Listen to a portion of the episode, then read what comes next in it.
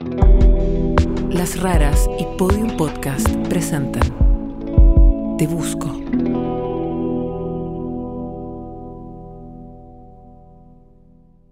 Episodio 3. Te me moriste.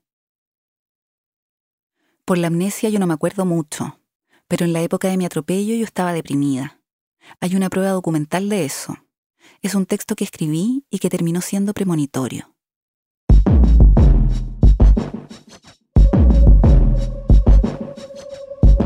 Me gustaría tener una enfermedad, una grave, incurable, que me liberara de tener que levantarme cada mañana, que me hiciera estar rodeada de gente, cuidándome, queriéndome, llevándome regalos y flores, llorando por mí, rezando por mí.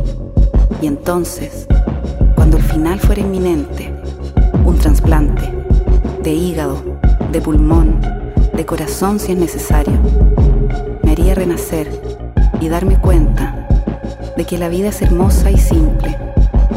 Y así podría, por fin, ser feliz.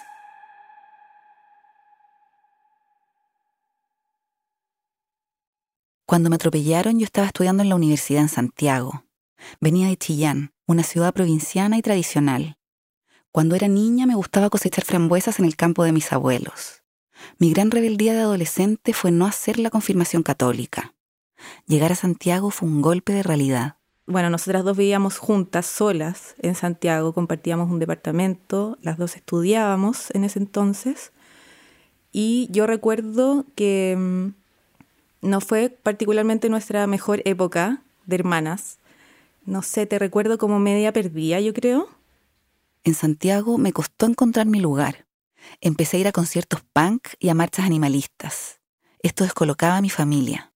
Le pregunto a mis papás, mis tíos, mi prima y mi hermana Javi cómo me recuerdan en esa época. Una chica rebelde. Oh, está ahí media desordenada.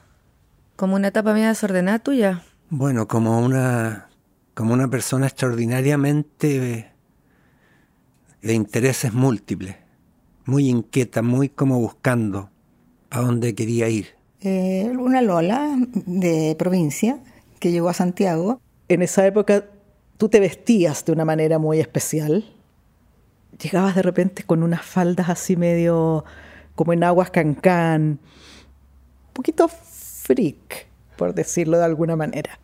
Para mí era como mi hermana mayor, que era pestosa en ese momento y que lata de ir con ella porque hace pura weá.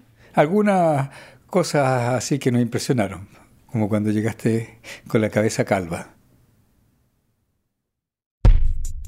El año 2003 yo estudiaba actuación.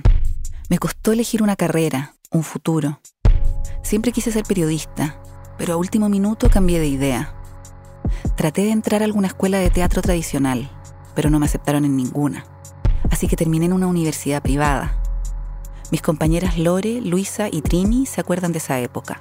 Para mí tú eras muy inteligente, muy matea, te encantaba el teatro, no te iba especialmente bien y eso te frustraba heavy. Yo siento que tú eras muy radical, pero radical en el sentido de, de, luchadora por las causas sociales y luchadora por las cosas políticas y muy política. ¿Te acordás que te decíamos Daria? Siempre fuiste bien negra. No, no, era como, ay, que la cata que era rosada y luz ahora está triste. No, era una buena dark. Punky, anarca, pesimista, era y así.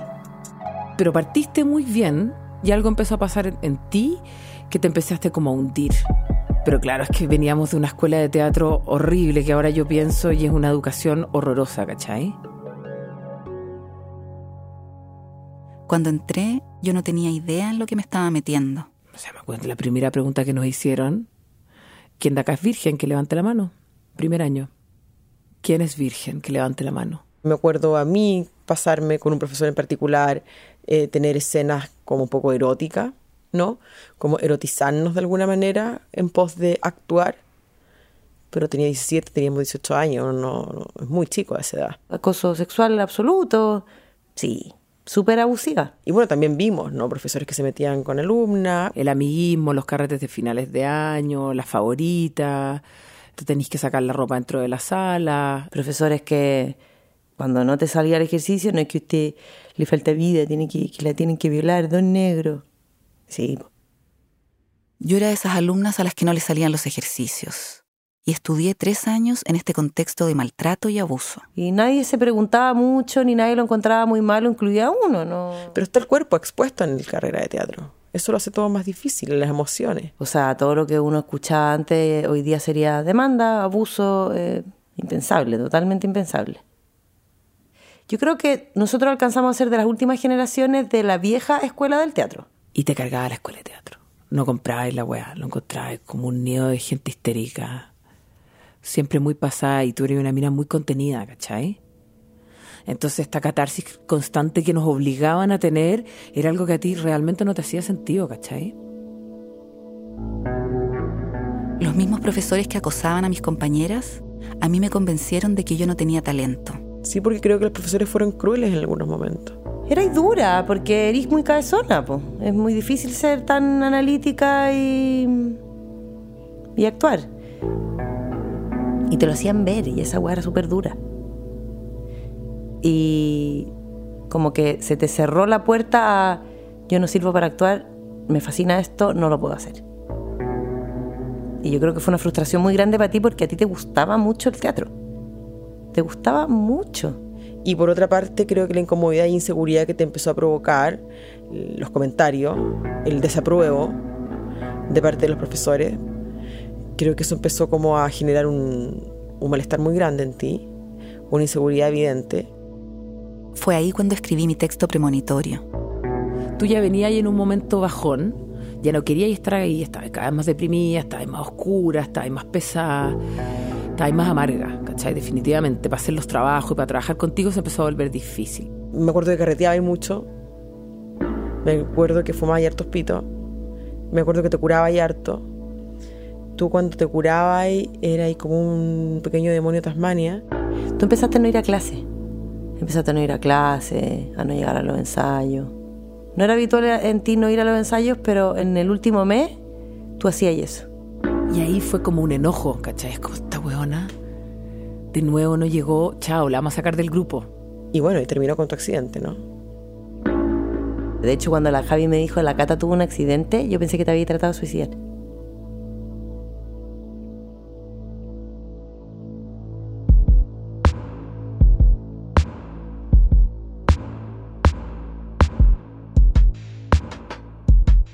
Mientras reconstruyo mi historia, seguimos avanzando con los investigadores. Tenemos que confirmar si se abrió un proceso judicial después de mi atropello. Lo único concreto que sabemos es el lugar, la fecha y la hora. También sabemos que el conductor que me atropelló era un hombre, al parecer joven, que iba manejando una camioneta o un furgón de trabajo blanco. Nos vamos mandando mensajes de audio con las novedades. Hola, eh, yo voy a buscar en el 34 juzgado del crimen en el caso de si se judicializó estén en los libros de ingreso. Hola equipo, ¿cómo están? Eh, les quería contar que ayer hablé con mi mamá y me dijo que había estado tratando de hacer memoria y que le parece que en algún momento a mí me citaron a declarar a tribunales y que yo renuncié a presentar cargos en contra de la persona que me atropelló. Así que esa es la nueva información que les puedo contar. Lamento mucho no haber, eh, no haber podido darles esta información antes. Para mí todo esto también es una novedad y no tengo ningún recuerdo de nada. Bueno, les cuento que finalmente fui al juzgado y hay problemas. Lo que pasa es que eh, para poder hacer la solicitud de desarchivo de cualquier causa se necesita el nombre de la víctima o victimario, el rol, que es el número de la causa, y también el tribunal antiguo donde dicha causa se tramitó. En este caso tenemos solo uno de todos los elementos. Me dicen que no se puede buscar por fecha, así que voy a depender de la buena voluntad de alguna funcionaria o algún funcionario para ver si nos puede facilitar esos libros y revisar a mano.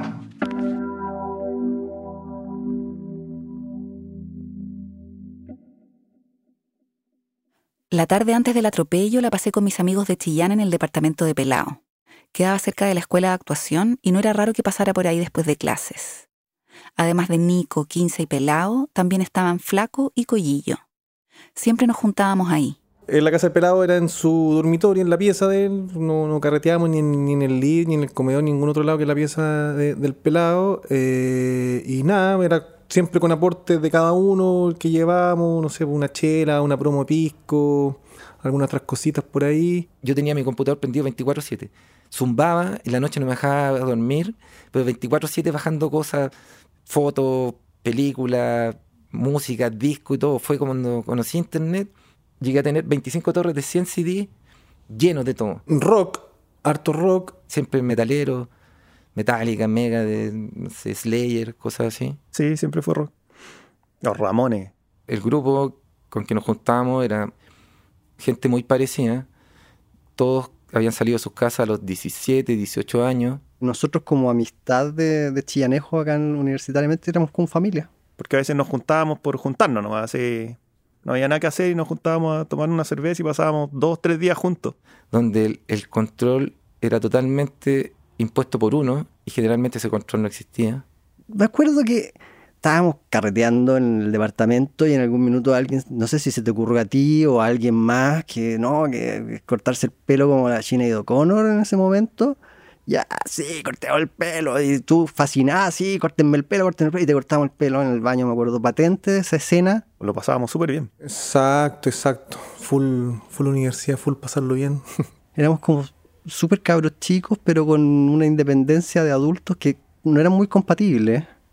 Y tomábamos harto, sí. Siempre se habla de que los provincianos somos más, más buenos para tomar que los santiaguinos. Yo creo que está dado porque en Chillán tampoco hay nada que hacer. En Chillán lo que hacíamos era, era juntarnos en una casa a tomar. O en un camino. Pero sí, yo creo que teníamos una cultura, no sé si cultura alcohólica es el nombre, pero, o sea, tomábamos más de lo que, de, de lo que toma el promedio, de todas maneras. Cerveza y piscola. Yo no me acuerdo qué hice ese día antes de llegar al departamento de Pelao. Probablemente nunca voy a saber. Tampoco me acuerdo de nada de lo que pasó ahí. Nosotros estábamos en mi casa y tú llegaste posterior. Debiste haber llegado a las 8, pasaste un rato a saludar. No hacía tanto frío porque andabas con falda, las típicas Converse. Veníais como ya media agotada. Y en algún momento se sumó 15.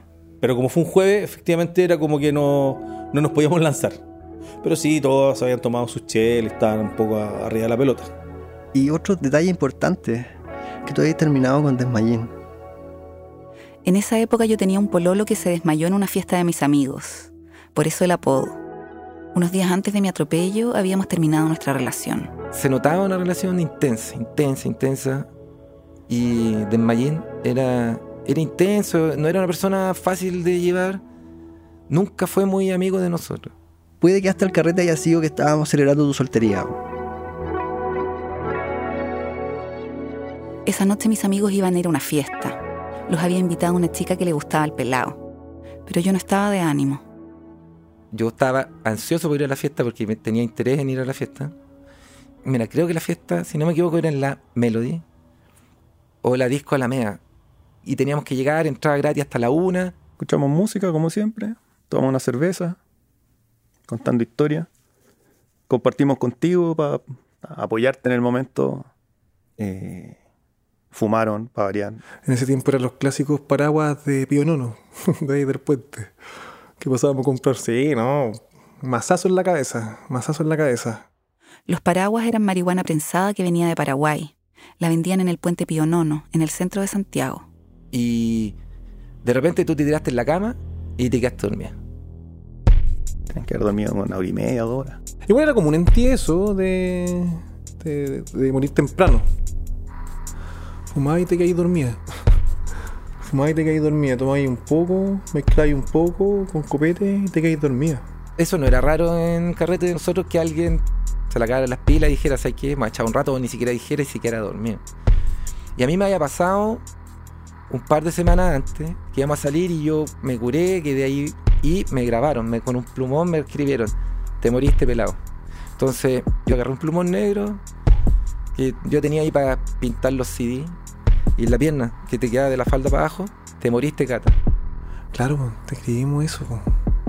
Te moriste, ¿verdad? Te me moriste. Te me moriste, Cata. Te me moriste. Sí, así fue, te me moriste.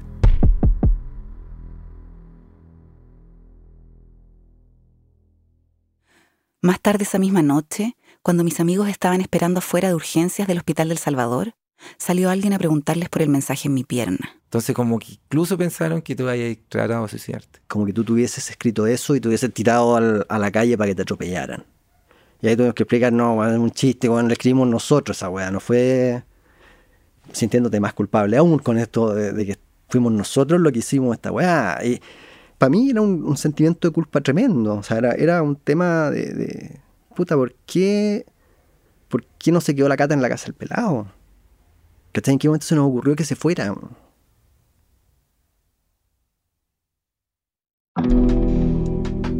Durante este tiempo, con Martín hemos estado esperando la respuesta a la petición por transparencia que le hicimos a Carabineros. Se supone que por ahí puede llegar el parte de mi atropello. Siéntate. Ya, estoy nerviosa. Nos acaba de llegar un mail con la respuesta a la solicitud por transparencia que le hicimos a Carabineros. Lo estábamos esperando para hoy. Cumplieron con su fecha límite. Gobierno transparente. Solicitud de información. Dice. eh, se pudo determinar que fueron incinerados, según consta en acta de destrucción de documentos. No, no viene nada. La respuesta dice que hicieron una exhaustiva búsqueda y que el parte efectivamente fue incinerado. Y nos mandan un acta de destrucción de documentos de julio del 2008. No entiendo esto. Se lo voy a reenviar a los investigadores. Pero también viene otro archivo adjunto que no entendemos porque está escrito en una enredada jerga policial. Se lo mandamos a los investigadores y ellos sí lo entienden. Básicamente dice que le preguntaron a la Dirección de Tecnologías de la Información y las Comunicaciones, o TIC de Carabineros, porque ellos tienen archivos antiguos digitalizados y ahí puede estar el parte. Pero no hubo respuesta. Así que salimos a buscarlo.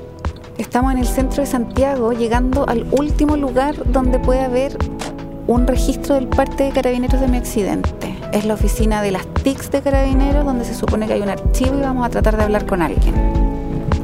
Cruzamos los dedos. Última oportunidad.